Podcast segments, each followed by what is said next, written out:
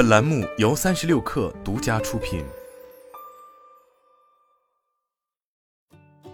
本文来自界面新闻。在喝开水之后，康师傅最近开始推广瓶装水新品喝矿泉。根据康师傅介绍，喝矿泉选自长白山青龙泉和黄山碧山泉两处五 A 级优质矿泉水源。康师傅方面告诉界面新闻，喝矿泉这款水针对的目标消费群体是十八至二十五岁追求自然健康的年轻族群。但关于该款产品的铺货渠道和线下定价策略，康师傅没有提供具体信息。界面新闻在在天猫平台检索发现，目前已经售卖的康师傅喝矿泉包括四种包装，售价为二十三点九元每十二瓶，约合二元每瓶。很显然，康师傅这款新品直奔饮用水市场最激烈的竞争区间二元价格带。界面新闻此前采访的一名饮用水行业人士称，目前主流大众矿泉水的价格区间在一至二点五元，其中二元价格销量最大，消费者接受度最高，也是饮用水竞争最激烈的价格带。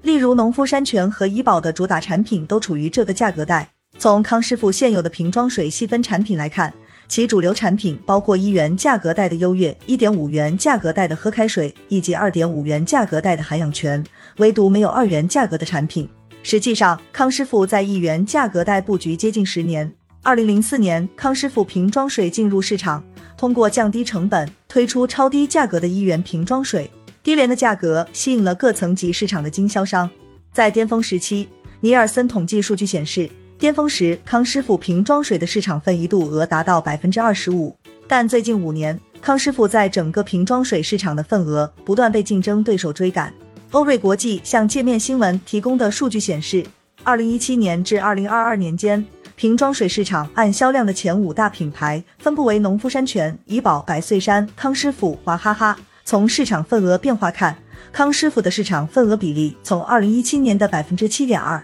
下滑至二零二二年的百分之三点二。为了遏制不断下滑的份额，康师傅打破了自己坚持的一元水价格带，开始与其他品牌争夺市场。在二零二零年，康师傅推出喝开水产品，定价一点五元。该产品在工艺上采用纳米级过滤和天然椰壳活性炭技术，有效过滤水中重金属及微生物，并去除异味，同时用超高温瞬时杀菌，在线快速冷却。最后采用欧洲设备全密闭无菌灌装，这些卖点加持，产品也获得一定成效，一定程度上推动了康师傅水产品的业绩。二零二一年，康师傅饮品中水产品营收四十五亿元，比二零二零年同期增长百分之三十九。眼下二元价格的喝矿泉似乎也想复制喝开水的经验，但天然矿泉水和喝开水不同，它更为依赖水源地。在喝矿泉的产品介绍中，目前仅有长白山青龙泉和黄山碧山泉两处水源地，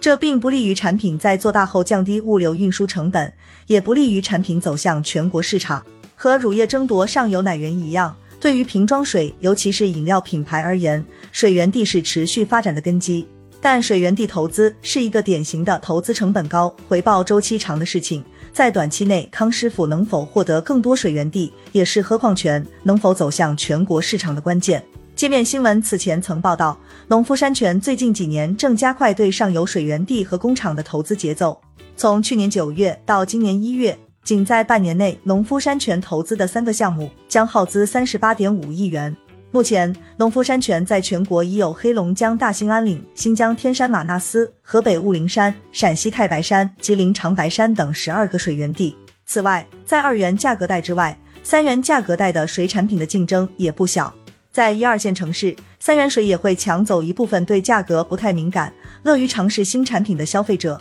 金麦郎在今年三月推出高端矿泉水金矿，定价三元。元气森林在二零二一年底通过不同价格带的测试，最终将几的瓶装水油矿售价定为三元。农夫山泉在二零二一年推出的新产品长白雪，价位也是三元。该产品还在农夫山泉抢冰柜大战中作为送给冰柜主的赠品。由此看来，在新老对手的夹击之下，康师傅喝矿泉想要在今年延续喝开水的态势并不容易。